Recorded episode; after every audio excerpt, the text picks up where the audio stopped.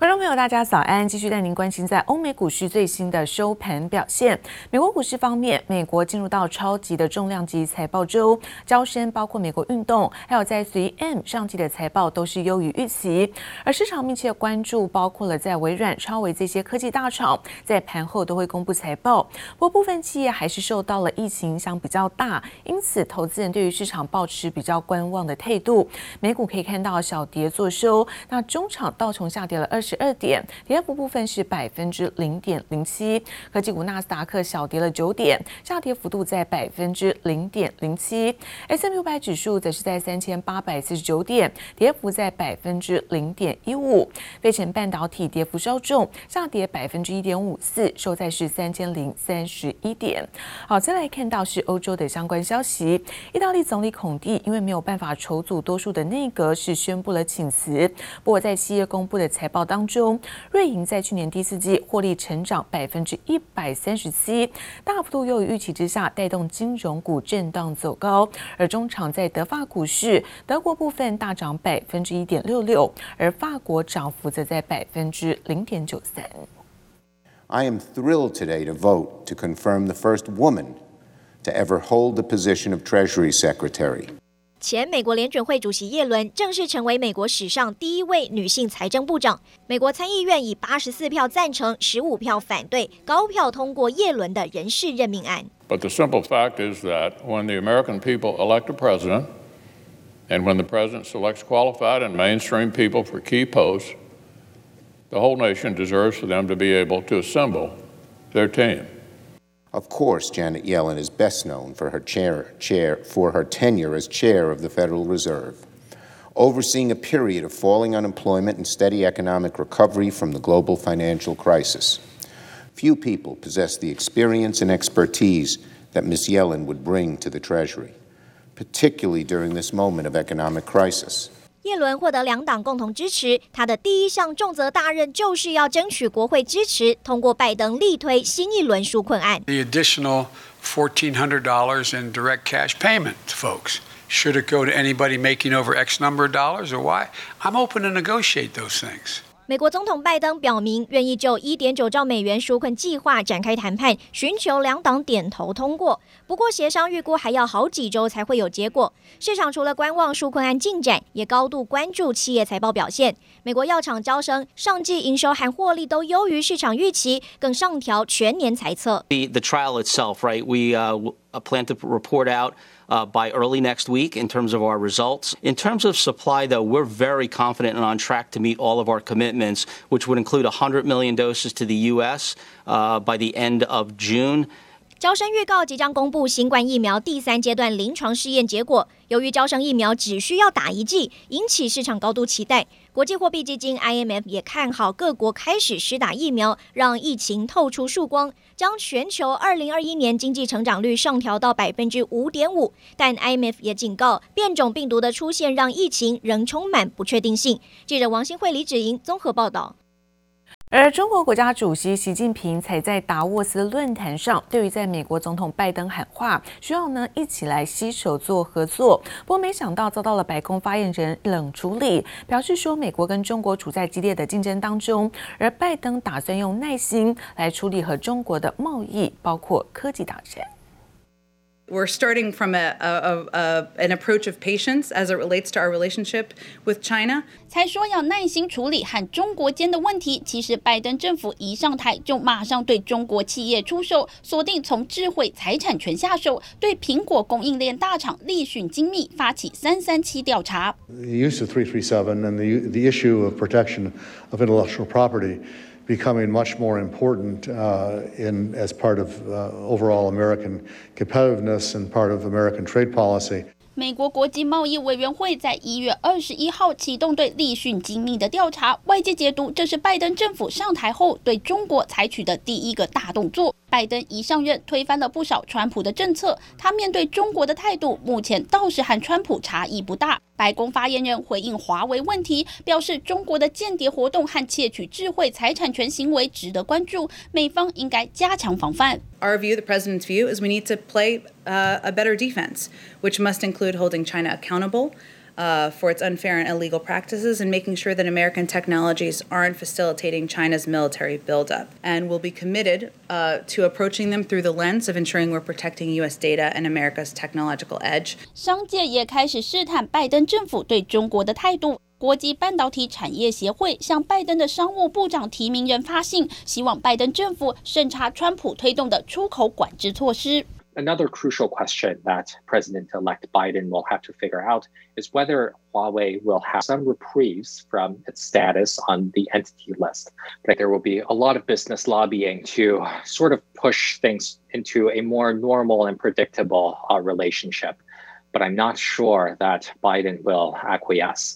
川普政府去年八月封杀华为取得商用晶片的管道。国际半导体产业协会认为，川普政府对中国的出口管制措施冲击美国产业，更导致美国的出口商容易遭到报复。期盼拜登能在和盟友协商合作的基础上，替自家产业找到新出路。记者王新文、杨启华综合报道。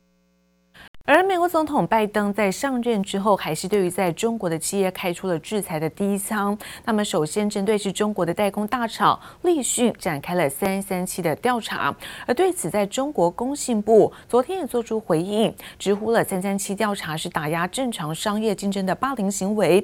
而至于在立讯是否强调营运不受到影响，不过昨天看到股价还是重挫了百分之四，中场收在五十二点七八元。而现在封关进入倒数，看到外资的卖压却来势汹汹。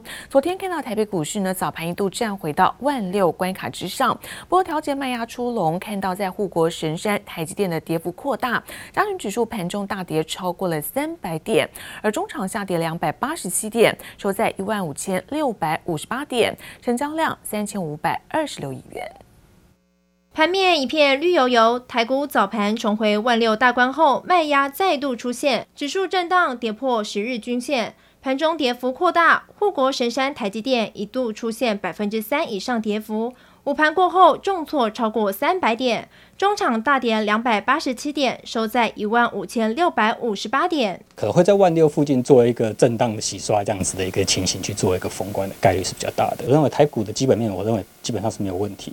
所以只要国际形势没有重大的利空，我认为我们重回万六是相当有机会。专家分析，农历年前台股恐怕将在一万五千五百到一万六千两百点进行整理。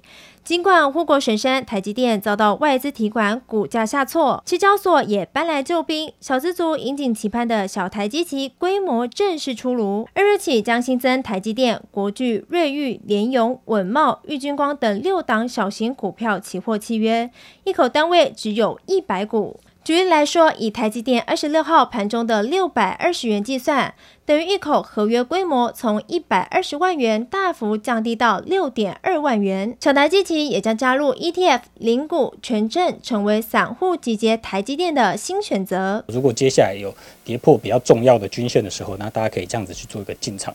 那反之，如果我是单纯的投机者，我想要直接去操作小台积期来代替台积电的现股这样去做持有的话，我认为是以拉回之后去偏多的操作。尽管散户大军近期积极抢进，去年十二月证券划拨存款余额增加到两兆六千五百三十一亿元，活期性存款近二十兆，同样也创新高。外资法人占比下滑到百分之二十三点四，创二零一七年九月以来新低水位。但封关进入倒数，外资卖压来势汹汹，震荡恐加剧，还是让期货专家建议拉回再找买点。记者刘富慈、陈柏成台北采访报道。而护国神山台积电从上周四在盘中股价创下了六百七元的天价之后，连续三天的下跌没有再创下新高。最主要因素在于在外资的逢高调节之外，还有就是英特尔委外的代工政策不如在先前的预期。不过台积电在上下游的供应链却是涨多跌少，尤其看到跟极紫外光 EUV 制程有关的厂商，现在都备受市场关注。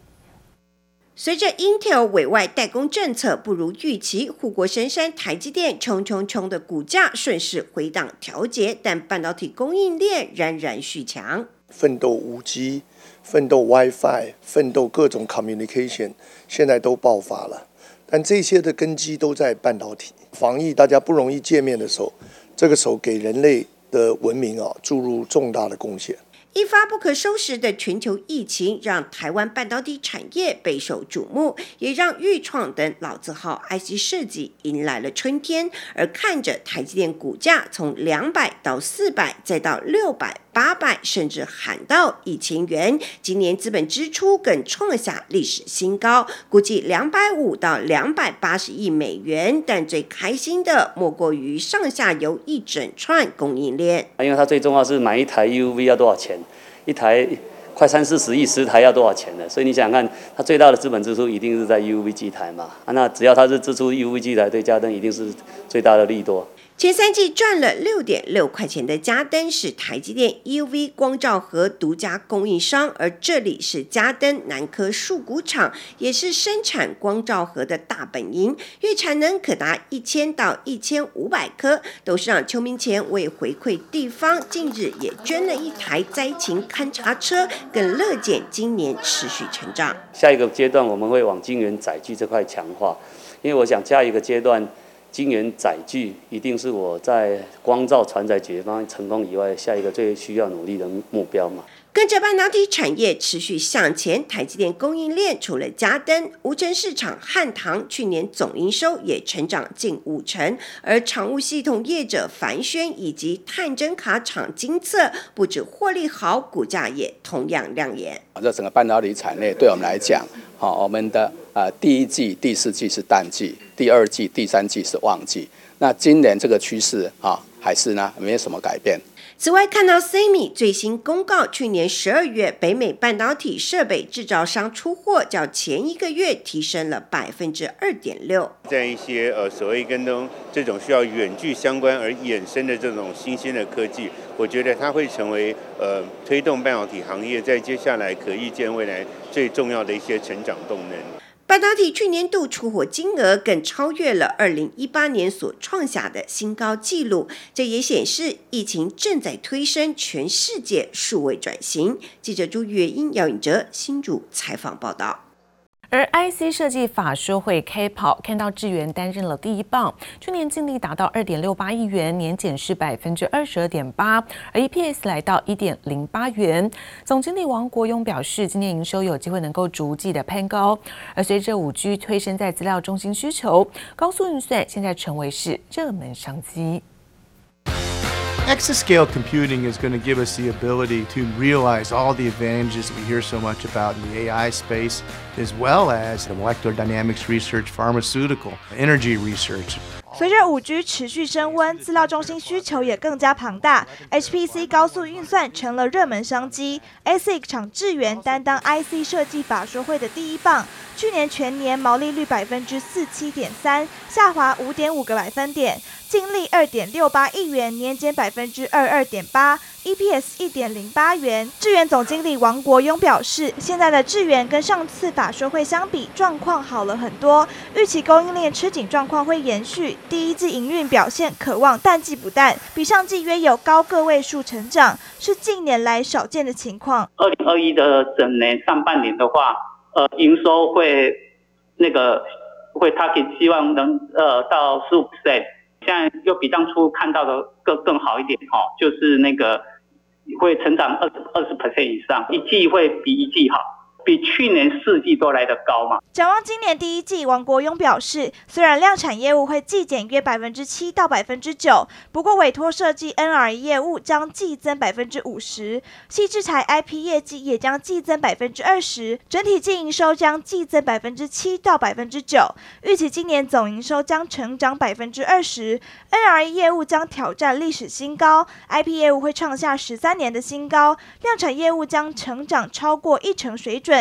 谈到近期供应链涨价议题，王国庸表示，产能吃紧的短期措施会将产品委托给其他代工厂生产，但是成本还是会反映在客户上。拉得很长的话，客人没办法接受，他也只能加价。那我们也会反映整个这个成本反映给客人，短期有可能滑掉，比如说三月份要全部挤进来，很挤不进来，那可能要滑到四月份去。今年的角度来看的话，我觉得影响不大。日前智源宣布携手联电推出影像和显示高速界面 IP，各厂近期也纷纷卡位 HPC 商机。半导体法说会本周还有联电、联发科、旺宏等等重量级大厂接棒，预料将成为市场的关注焦点。记者刘志柔、方少成台北采访报道。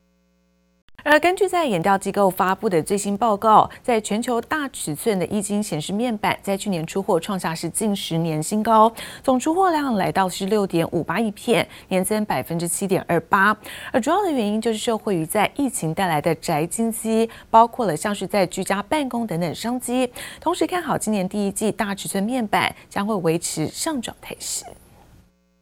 年前尾牙忘记，大家最想要抽到什么商品呢？看看这边一整排的大尺寸电视。根据业者表示，六十五寸的电视啊是今年最热门的尾牙抽奖商品之一。虽然防疫重要，让许多企业尾牙都喊卡停办，只是抽奖热潮丝毫不减，许多民众好期待。很棒啊，可以找人家来一起享受这个电视啊，一起玩，可以打一些什么 Switch 或是 PS 五之类的东西。尤其可以打游戏、追剧的大电视，农历年前买气持续热销，也带动面板产业出货持续创新高。根据研调机构统计，去年电脑、显示器、电视等大尺寸液晶显示面板出货创下近十年新高，总出货六点五八亿片，年增百分之七点二八。那包括像电视这一块的需求，其实也是明显的成长。所以在供给减少、需求增加的一个情况下，所以这个面板价格还是持续上涨的。这个上半年来看的话，其实面板业的一个景气都还是维持不错的一个情况。面板呈现量价齐扬，主要受到宅经济的影响。预估二月大尺寸面板应该可以继续维持涨势。像五十五寸电视面板，一月均价达一百七十六美元，比十二月上涨四美元。预估二月还会再维持涨幅四美元。除了大尺寸，加上不少立基型应用、车用、公共显示器等需求也持续看增。对友达、群创等台湾面板厂来说，渴望维持获利成绩单。记者柯信怡、张明化台北采访报道。